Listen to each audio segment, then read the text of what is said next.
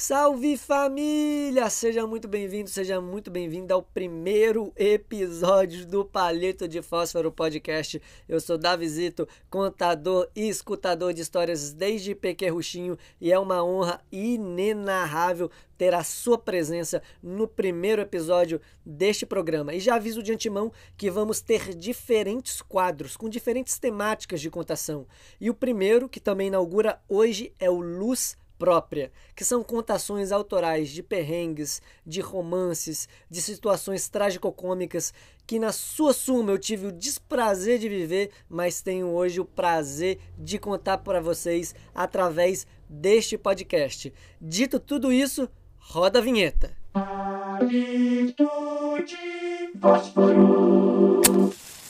Podcast. Talvez você possa imaginar a minha alegria, o meu entusiasmo e a minha euforia em aterrizar no Aeroporto Internacional do Rio de Janeiro, o Galeão, depois de 18 horas de voo e um ano vivendo do outro lado do mundo, na Oceania, na Nova Zelândia. Eu carregava quatro bagagens imensas, um mochilão gigantesco na frente, outro gigantesco atrás e duas malas quadradas de proporções inenarráveis em que eu carregava uma na mão direita e outra na mão esquerda e caminhava pelo saguão do aeroporto igual um robô, porém um robô feliz, contente, alegre, com aquela sensação de dever cumprido, de missão bem executada e feliz de poder retornar ao ninho brasileiro.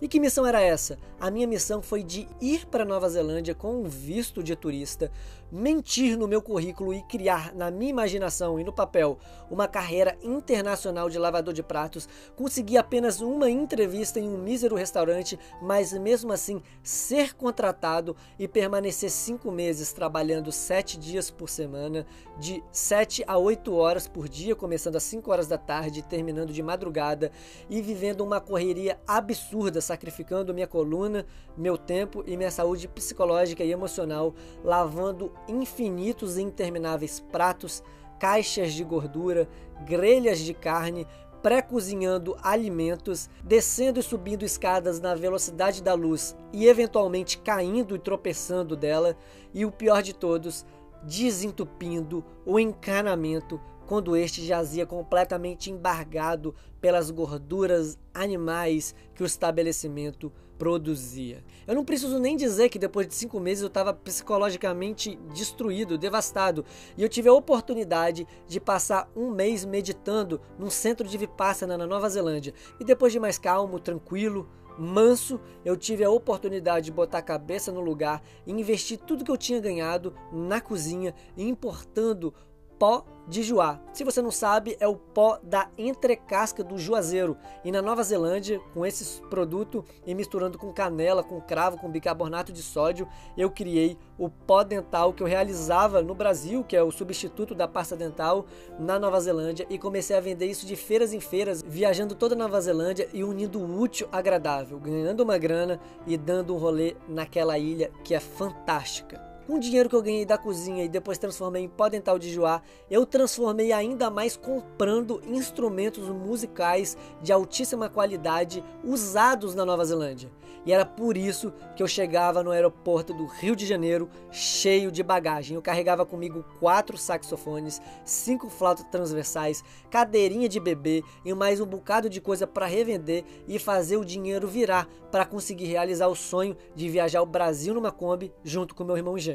E depois de toda essa missão, caminhava o jovem feito robô pelo saguão do aeroporto quando este, no caso eu, avistei uma penca de bananas maduras no saguão do aeroporto. Agora você pode imaginar qual é a possibilidade de no saguão do aeroporto que vende um pão de queijo a 13 reais ter uma penca de bananas disponíveis para você desfrutar de graça. Aquilo realmente era um achado, era um presente do universo que eu encarei como um presente de honra por ter concluído com graça a minha missão. Ainda mais naquela época que a minha alimentação era majoritariamente frugal, ou seja, eu comia majoritariamente frutas. E aí não teve erro, eu botei as minhas bagagens de lado e devorei as 12 bananas de uma vez e fiquei as próximas 4, 5 horas no aeroporto, entrando no YouTube, mandando mensagem de WhatsApp para as pessoas queridas dizendo que eu tinha chegado e esperando a minha tontura, a minha vertigem passar, que geralmente a experiência de tontura é muito grande quando eu viajo de carro e principalmente viajo de avião.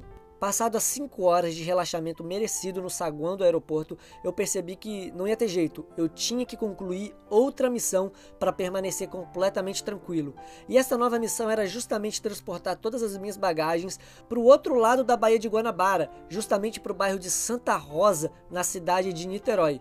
E eu tinha a possibilidade de fazer isso de táxi, que seria talvez a forma mais inteligente, uma vez que eu estava transportando tudo que eu havia conseguido durante um ano junto comigo. Mas eu achei que 50 reais, que era o preço que os taxistas estavam pedindo na época, um preço absurdo. E aí eu resolvi ter a atitude mais jovial e ingênua da minha vida.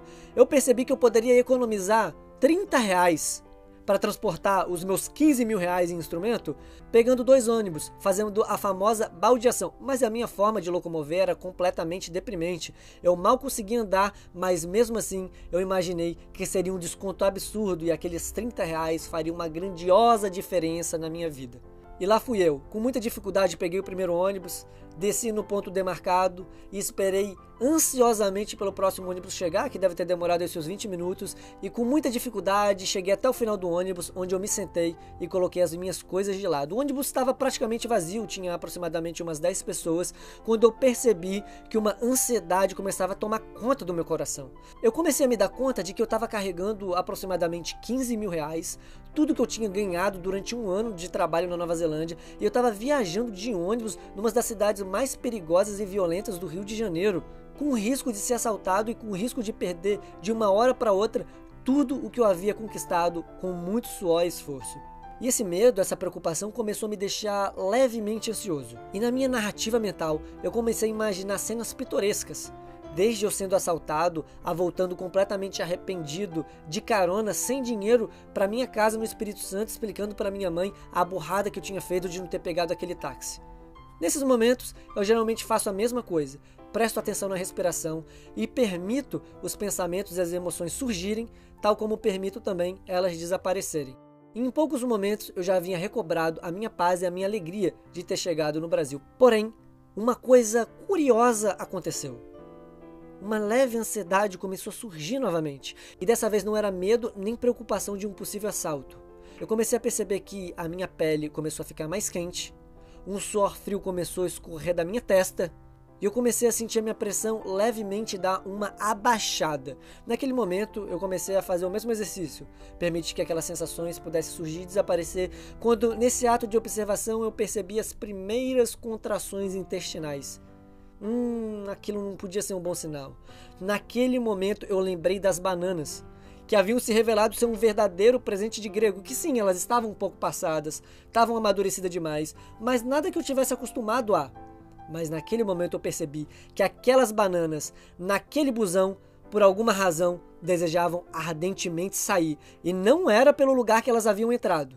Aquilo foi me dando desespero, uma agonia, porque eu já tinha experiências prévias de ter me cagado em público. E isso não era uma experiência nem um pouco agradável. A minha aflição começou a crescer e se tornou ainda maior quando eu vi o ônibus virando e adentrando a ponte Rio-Niterói. E peraí, eu preciso fazer um adendo. Se você nunca foi ao Rio de Janeiro, se você não conhece, a ponte Rio-Niterói liga a cidade do Rio de Janeiro à cidade de Niterói, obviamente, como o nome já, já sugere, atravessando toda a Baía de Guanabara, que dão aproximadamente uns 17 quilômetros, porém sem nenhum retorno ou acostamento o carro entrou na ponte Rio-Niterói, ele vai ter que necessariamente sair do outro lado. E eu sabia disso.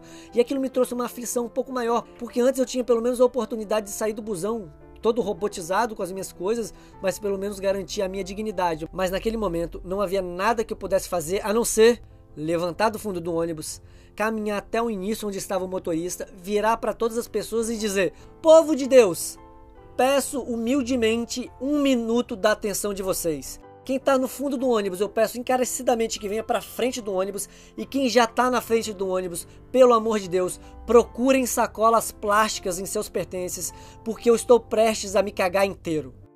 Naquele momento, uma comoção inenarrável tomou conta do ônibus. Quem estava na frente começou a procurar sacola plástica, fazer o sinal da cruz, começar uma corrente de oração. Quem estava no fundo começou a vir para frente imediatamente até que uma senhora, se tremendo toda, levantou a mão e disse: "Meu filho, meu filho!" E ela balançava duas sacolinhas plásticas, olhando se tremendo inteira de pânico. Ela olhou nos meus olhos e disse: "Eu já passei por isso. Eu sei o drama que é e você vai conseguir sair dessa." Me abençoou. Eu peguei a sacolinha na mão dela, desesperado, corri pro fundo do ônibus que agora estava vazio. E aí você pode imaginar a cena: um ônibus cortando a Baía de Guanabara no meio da ponte Rio-Niterói, com um jovem com todos os seus pertences e o resultado do seu trabalho depois de um ano na Nova Zelândia, trabalhando duro de cócoras com duas sacolas plásticas abertas, se cagando inteiro e torcendo para que o balanço do busão, que é maior na parte de trás do ônibus, não fizesse com que as pernas simplesmente cedessem e ele simplesmente sentasse em toda a obra que ele estava fazendo naquele momento. Foram momentos realmente muito intensos e duradouros, porque se você já teve diarreia na sua vida, você sabe que ela não vem uma vez e passa. Ela vem em ciclos e até passar, você tem que simplesmente exercitar a sua paciência.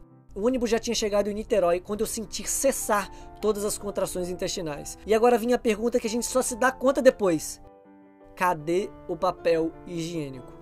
E a única coisa que eu encontrei dentro da minha pochete que poderia ser utilizado para esse fim era justamente a emissão das minhas passagens do voo da Nova Zelândia para o Brasil e não teve outra. Foi com aquilo mesmo que eu me limpei e pude dar graças a Deus ainda de ter alguma coisa para garantir minimamente a minha honra, a minha dignidade naquele momento. Eu dei dois nós bem dados na sacola e aguardei o ônibus em pé, obviamente, porque eu não queria sentar, chegar até o terminal das barcas, o ponto final daquela rota. Esperei todo mundo sair para que eu pudesse olhar e agradecer todo mundo nos olhos, e foi uma conexão muito linda, todas as senhorinhas que oraram, todos os senhores que se levantaram, todos eles através do verbo, da partilha verbal e também dos olhares, me agradeceram pelo meu esforço, pela minha dignidade e sobretudo pela minha atitude. Eu estava de alma lavada, mas o corpo nem tanto. Eu desci nos terminais e uma das coisas que eu tinha prometido para mim mesmo enquanto eu passava aquele suplício eram duas. A primeira é que eu não ia despejar a sacola na Baía de Guanabara e a segunda é que numa próxima oportunidade que eu não seria tão muquirana quanto eu fui quando eu neguei o táxi de 50 reais saindo do aeroporto do Galeão. E saindo do terminal eu avistei uma linha de táxi.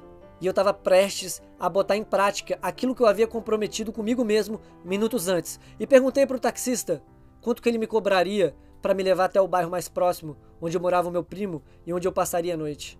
E ele disse: 70 reais. E eu sorrindo, aceitei.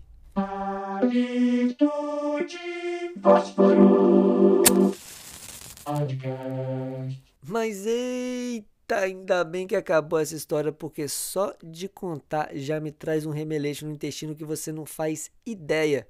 Mas e você, já viveu uma situação parecida? Já conhece alguém que viveu uma situação parecida, sei lá, na rua, na chuva, na fazenda ou numa casinha de saber? Se você conhece, te convido a compartilhar esse podcast, esse canal, esse episódio com uma pessoa, com afeto, com um amigo, com um amigo, companheiro, companheira, porque assim você já vai estar ajudando imensamente a sequência e o desenvolvimento dos próximos episódios. Foi um prazer imenso te ter aqui.